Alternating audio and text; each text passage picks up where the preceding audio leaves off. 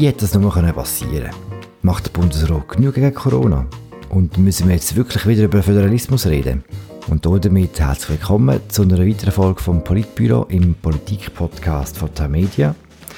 Mein Name ist Philipp Loser und ich rede hier mit Raffaella Bierer in Zürich und Christoph Lenz in Bern. Ich selber sitze in Basel mit schönen Aussichten auf eine, auf eine schöne Birke und äh, das gibt auch einen kleinen, fast schon subtilen Hinweis auf das Thema für unsere Sendung. Es geht um das. Die Ansteckungen mit dem Coronavirus steigen jeden Tag. Der Bundesrat hat deshalb heute zusätzliche Maßnahmen beschlossen. Diese gelten ab Mitternacht. Wir haben nämlich keine Zeit zu verlieren.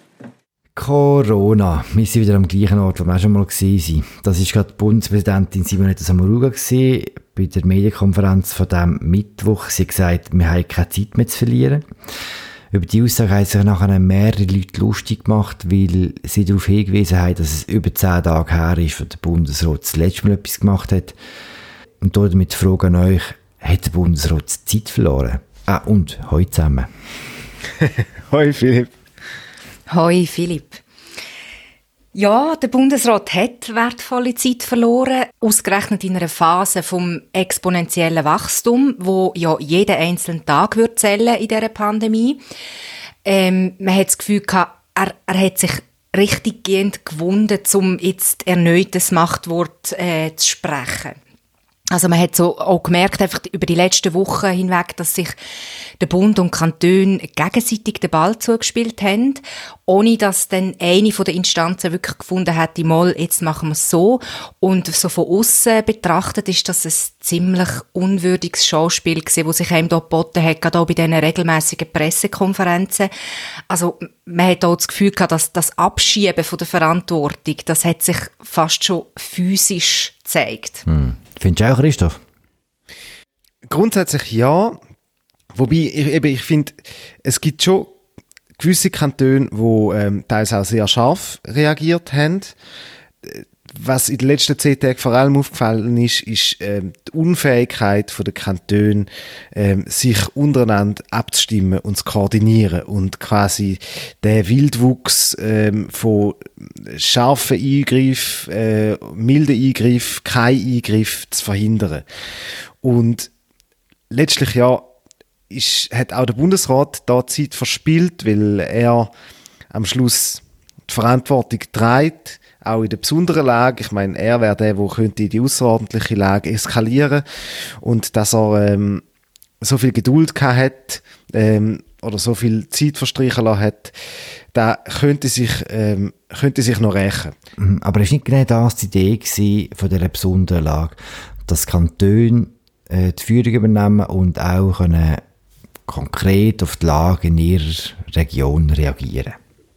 Ja, natürlich, aber ich finde es gleich unbegreiflich, wenn man in der Zeit, wo die Fallzahlen so stark aufgehen, den Föderalismus immer noch so viel höher gewichtet eigentlich als eine rechtzeitige Pandemiebekämpfung, zumal die Wissenschaft ja schon sehr lang eindringlich warnt davor, dass man jetzt unbedingt mehr machen müssen. Ich finde, es, es geht. Also es hat immer Wissenschaftler gegeben, die gewarnt haben. Es hat aber auch bis Ende September hat's Leute gegeben, die gesagt haben, äh, wir sind auf einem sehr guten Weg oder wir können sehr gut durch die Krise durchkommen. Und die Eskalation im Oktober, die hat wie alle überrascht und es stimmt, äh, Behörden haben da nicht angemessen reagiert drauf, aber die Schuld alleine im Bundesrat in die Schuhe zu schieben, fände ich jetzt ein bisschen verkürzt so. Man muss auch sehen, irgendwie so, die, die Massnahmen, die man ergreift, die müssen ja irgendwie in der Bevölkerung auch ankommen. Es, es muss ein Problemverständnis vorhanden sein. Und wenn man das Verhalten von der Bevölkerung anschaut, man, fragt man sich, ob dort tatsächlich äh, das Verständnis schon, schon um ist. Interessant ist ja, dass eigentlich fast gleichzeitig wie die Schweiz auch unsere Nachbarstaaten Deutschland und Frankreich neue Massnahmen äh, verkündet haben.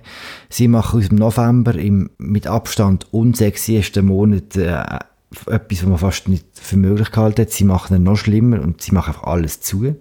Lockdown in Frankreich, auf eine Art der Lockdown in Deutschland, macht der Bundesrat zu wenig. Müssten wir auch mehr Massnahmen ergreifen. Was man kann sagen ist, wir sind, die Schweiz ist jetzt Schweden. Wir sind auf dem Weg, wo man versucht, irgendwie da ähm, zu balancieren mit möglichst wenig Eingriff und der Bundesrat trägt Verantwortung für den Weg. Und wenn ähm, tatsächlich ähm, das Gesundheitswesen in zwei Wochen überlastet ist, wenn die Intensivplätze in den Spitälern äh, ausgehen, dann ist der Bundesrat äh, die Behörde, die, die Verantwortung trägt.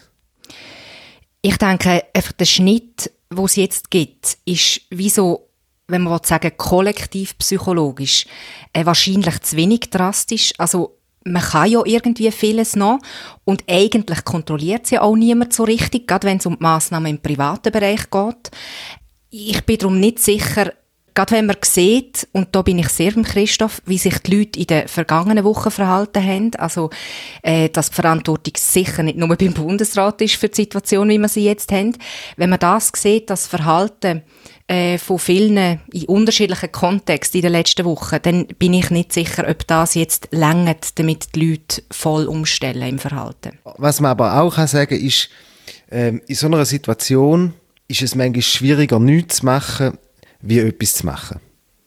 Und ich finde, man kann immerhin dem, Bundesrat nicht vorwerfen, dass er da den einfachen Weg wählt. Weil, weil der einfache Weg, auch der, wo öffentlich von allen Experten gefordert wird und so, der wäre jetzt mit dem, mit dem Hammer drin zu gehen.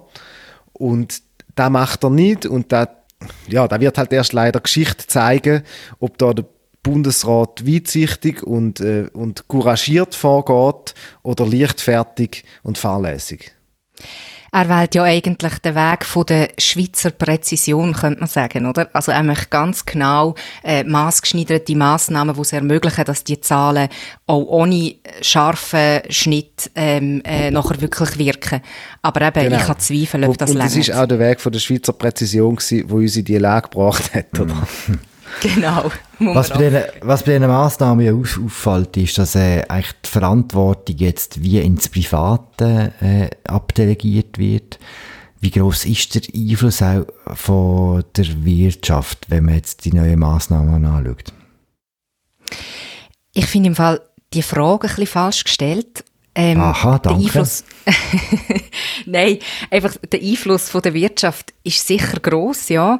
Es gibt, es hat ein massives Lobbying über die Monate hinweg, aber man muss auch sagen, zu Recht weisen ganze Branchen jetzt zunehmend verzweifelt darauf hin, dass äh, erneuter Lockdown äh, Massenkonkurs wird bedeuten und man hat ja in dieser ganzen Pandemiezeit bis jetzt nie von Unternehmen gehört, wo zum Beispiel rauschende Mitarbeiterfest gefeiert hätten oder Grossveranstaltungen in ihren Konzernen durchgeführt hätten. also eher im Gegenteil. Man hat in kürzester Zeit äh, so Schutz- und äh, Veranstaltungskonzepte erstellt. Man hat auf Homeoffice umgestellt.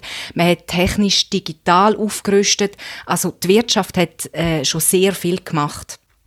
Aber eben, und, und da vielleicht noch einmal zu dem, was der Christoph vorher gesagt hat, was man hingegen sehr häufig gehört hat in letzter Zeit, so äh, äh eine sehr menschliche Seite von dieser Pandemieentwicklung, also ähm, so äh, Unbekümmertheit in der, in der Bevölkerung oder oder eine Naivität vielleicht auch.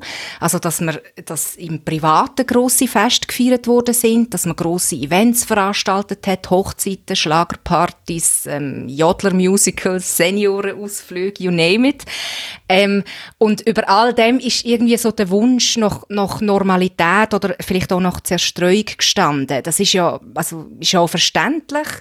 Aber trotzdem hat eben gerade das Verhalten im Privaten äh, dazu geführt, was, was wir jetzt für eine Situation haben. Ich, ich, ich glaube schon, dass die Wirtschaft noch auf einer anderen Ebene ihren Einfluss, äh, ihren Einfluss geltend macht und beiträgt hat zu dem Problem, zu dem Abstimmungsproblem bei den Kantonen. Mir hat äh, eine gut informierte Quelle da in Bern gesagt, wo bei diesen ähm, Treffen von der Gesundheitsdirektoren, äh, wo informiert ist, wie die Treffen von der Gesundheitsdirektoren abläuft, dass die Gesundheitsdirektoren da in Bern zusammenkommen, ähm, sich äh, unterhalten und sich einigen darüber, wie man weiter vorgehen und dann gehen sie zurück in ihre Kantone und dort ist der Gesundheitsdirektor einfach weniger wichtig wie der kantonale Gewerbepräsident. Und der Regierungsrat hält sich dann eher an die Empfehlungen vom Gewerbe wie an die Empfehlungen vom eigenen Gesundheitsdirektor. Und das ist ähm, sicher problematisch, weil dann findet so eine Kleinstaaten-Lobbying statt, wo im, im, eigenen Kanton sorgt überall der Gewerbeverband dafür, dass man eben die Wirtschaft gar nicht anfasst, auch nicht dort, wo sie besonders exponiert ist oder so. Und das hat beitragen zu dem, zu der Kakophonie oder zu dem Wildwuchs von schweren Maßnahmen und gar keine Maßnahmen. Hm. Okay, jetzt habe ich zwei Fragen. Das habe ich sehr interessant von was die beide gesagt haben. Also Raffaele, es, es passieren die meisten Ansteckungen im Privaten. Das wird immer so als Tatsache angestellt. Dabei wissen wir von 75% der Ansteckungen einfach nicht, wo sie stattfinden. Das finde ich immer so, also es wird dann so äh, ein bisschen zu absolut äh, dargestellt. Und die Frage ist halt, ist nicht gleich jetzt einfach, wenn man einfach sagt, all die Privaten sind so sorglos gewesen, wir wissen es einfach nicht. Und, und auch, und jetzt sagt die Wirtschaft und wegen der Gewerbedirektoren. Es gibt ja auch einzelne Regierungsräte, die sagen das Ganze ein bisschen anders. So, die beiden Fairs in Zürich zum Beispiel. Jacqueline Fair sagt, wir erwartet zu viel von der Politik. Dass es ein Versagen gibt von der Politik, hat damit zu tun, dass die gleichen Politikerinnen und Politiker der Anschein erweckt haben im Frühling, dass dank ihnen die Pandemie überwunden worden ist. Und auch dort muss man sagen, wir weiss es am Schluss einfach nicht wissen wir einfach viel, viel zu wenig, um an diese Frage genau so diskutieren. Ja, also Philipp, zu deinem ersten Einwand. ähm, ich habe ich ha nicht äh, behauptet, dass die meisten äh, Ansteckungen im privaten äh, Bereich passieren. Überhaupt nicht. Eben, da fehlen uns schlicht Erkenntnisse. Ich habe einfach äh, darauf hingewiesen, dass wenn man schaut, wo das welche Massnahmen ergriffen worden sind, dass in den Firmen, dass man massiv umgestellt hat. Also da sind ganze Arbeitsprozesse und Abläufe auf den Kopf gestellt worden und zwar in kürzester Zeit und es ist auch über den Sommer hinweg häufig so geblieben. Also Homeoffice, viele Leute sind wieder zurück in Büros und so, aber man hat dort äh, gespürt, dass dass man sich wirklich auch auf, auf Unternehmensleitungsebene äh, die Gedanken macht. Dann aber im Privaten ist halt ja klar, das ist medial attraktiv gewesen, so die einzelnen Fälle, äh, wo da bekannt worden sind. Sicher nicht haben sich alle Leute so verhalten, ganz sicher nicht. Äh, aber trotzdem hat es halt ähm, so Events gegeben, wo man weiß, im Privaten sind sich die Leute ja auch ein bisschen näher automatisch als im Büro, oder? Äh, da, und dann ist es ja nur logisch, dass dort äh, so Superspreader-Events auch stattfinden was du von der Jacqueline Fehr erwähnt hast, der Zürcher Regierungsrätin, das äh, äh, verblüfft mich immer noch, ihre Äußerung. Mhm. Die Behauptung, man weiß ja gar nicht, hat Politik, hat Politik überhaupt einen Einfluss, was können wir denn überhaupt machen, wie, woran liegt es letztlich? Ich meine, das ist, eine, das ist eine komplette Bankrotterklärung eigentlich für, für eine Regierungsrätin. Weil, also, wenn sie es ja wenigstens probiert hätten in Zürich. Das Einzige, was man im Moment sicher weiß, ist, wenn man nichts macht, dann kommt es schlimm. Und der, Kanton Zürich sagt jetzt mm. quasi, wir machen nichts, weil wir nicht wissen, ob es etwas bringen würde. Ich meine, das ist ja irgendwie, also, äh, der, äh, dermaßen feig, dass, ich, dass mir fast ein bisschen die Worte fehlen. Mm. Vor allem, weil nachher die Regierungspräsidentin Frau Steiner selber sagt, dass die Massnahmen jetzt nötig sind. Also es ist ein rechter, es ist ein rechter Turnaround gewesen, innerhalb von recht kurzer Zeit, muss man sagen. Genau, Frau Steiner hat äh, da in Reaktion auf den Bundesrat, oder? Aber quasi, es ist exemplarisch der größte Kanton von der Schweiz, ähm, wo komplett versagt im Punkt der Eigenverantwortung, ausgerechnet Zürcher, wo irgendwie das Gefühl haben, sie hätten die Eigenverantwortung erfunden. Ähm, komplett versagt, äh, im eigenen Territorium äh, die Eigenverantwortung vorzuleben, wo sie von anderen immer gern einfordern. Ich denke da auch an einen Leitartikel, der heute erschienen ist, über ein grosses Zürcher Medium. und es wäre und es wäre es wäre ja auch in der Verantwortung der einzelnen Regierungsräte die Kakophonie, die innerhalb der Behörden herrscht, die nicht nach Hause zu tragen. Weil eben gerade die Kakophonie, die schadet, wenn man nicht klare Botschaften, also von politischer Seite her nicht klare Botschaften nach Hause sendet der Bevölkerung, dann, dann kommt einfach wieder die Message an, ja, wenn sie es ja nicht einmal wissen oder wenn sie sich nicht mal einig sind, warum sollten wir denn äh, das alles tragen und selber so einhalten?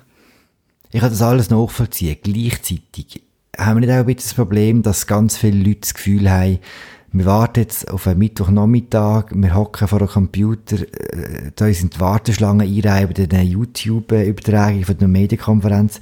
Was, eine Klammerbemerkung, auch Wahnsinn ist, dass äh, jetzt plötzlich so viele Leute die Medienkonferenz wieder schauen. Und haben dann das Gefühl, O Berse, O Samaruga, bitte rette uns. Was sie sagen, wird uns quasi jetzt äh, aus dieser Pandemie befreien. Es ist schon auch eine gewisse Überhöhung vom, vom äh, politischen Wirken und vom behördlichen Wirken, was man hier einmal spürt. So eine Sehnsucht danach. Sagt uns, macht uns, rettet uns, oder? Tut mir leid, ich erkenne deinen Fall nicht. Okay. Ich, ich, wenn ich sehe, ist eine gewisse Besorgnis oder eine große Besorgnis über die Entwicklung von der Lage wenn ich sehe, ist ähm, das Bedürfnis, dass man irgendwie eine konsistente politische Führung erkennt im Land. Aber ich habe jetzt außer so von einem kleinen Grüppli von sehr aktiven sozialen Mediennutzer, wo dort sehr scharfe Massnahmen fordern. Außer von denen habe ich eigentlich noch nie jetzt, jetzt den, den Wunsch wahrgenommen nach harter Führung, nach Lockdown, nach eingesperrt werden ähm, und so, sondern ich habe mhm. eigentlich eher äh, der Eindruck, dass in der Bevölkerung der Wunsch ist, irgendwie eine klare Strategie zu, sehen, ähm, auch eine konsistente politische Führung zu sehen. Ähm, und ich finde, da ist auch ein Anspruch, den die Bevölkerung mhm. darf haben in dieser Situation. Mhm. Das habe ich ja nicht gesagt. Ich habe nicht gesagt, dass der Wunsch nach einem Lockdown da ist, sondern mehr, dass es quasi ähm, ein besteigender Wunsch danach vorhanden ist, dass Politik uns aus der Pandemie führt, und zwar mit ihren Handlungen. Und ob das einfach so einfach ist, ist mir nicht klar, oder? Und ich glaube auch nicht, dass das nur einzelne Social Media User sind, wo, wo, äh, wo das äh, so äußern, sondern äh, es hat ja beispielsweise auch äh, umstrittene Rundschau-Reportagen gegeben, wo, wo zeigt hat, also wo auf recht erschütternde Art und Weise zeigt hat, wie die Leute eben gerade die, die Eigenverantwortung delegieren. Also sie sagen, sie machen ähm, eigentlich nichts, halten sich nicht an die Regeln, aber sagen, sobald so, Frau Sommaruga zu Bern oben würde verordnen, würde ich es dann also schon einhalten. und, und das finde ich einigermaßen abstrus, weil, weil es einfach da so überhaupt nicht äh, zu den zu den verantwortungsvollen Staatsbürger äh, passt, wo man ja sonst äh, die Schweizer lobt in der direkten Demokratie, oder, dass dass die viel Verantwortung können wahrnehmen. Ich glaube einfach, das hat auch äh, stark mit mit dem Gruppenzwang zu tun. Also wenn man äh, wenn man zwar bereit wäre, die Regeln zu befolgen oder streng zu befolgen, aber man sieht, dass links und rechts die Leute das eben nicht machen, dann ist die Hürde halt sehr hoch, sich ähm, verantwortungsvoll zu verhalten. Okay, im Frühling, bei der ersten Welle, hat es ja für einen kurzen Moment so etwas gegeben wie so eine, so eine nationale Solidarität, auch wenn das ein schlimmes Wort ist auf eine Art. Was man heute sieht, ist ja wie das Gegenteil davon. Es fängt, es fängt an mit Schuldzuweisungen, äh, eben irgendwelche Leute machen irgendwelche Sachen, die sie nicht sollten, werden dann am Prang gestellt und so weiter. Was glaubt ihr, was braucht es, dass nochmal so ein Solidaritätsgedanke kann entstehen Oder ist das gar nicht möglich jetzt? Ja, also das ist auch eine relativ grosse Frage, wo es sicher nicht so eine einfache Antwort darauf gibt. Im Zusammenhang aber mit dieser Frage ist mir in den letzten Tagen immer wieder so ein bisschen ähm, Bill Clinton seinen Wahlkampfslogan in den 90er Jahren Sinn «It's the economy, stupid». Ähm, jetzt in dem Zusammenhang mit der Pandemiebekämpfung ähm, möchten wir irgendwie den Schweizer Behörden zurufen, it's the communication stupid.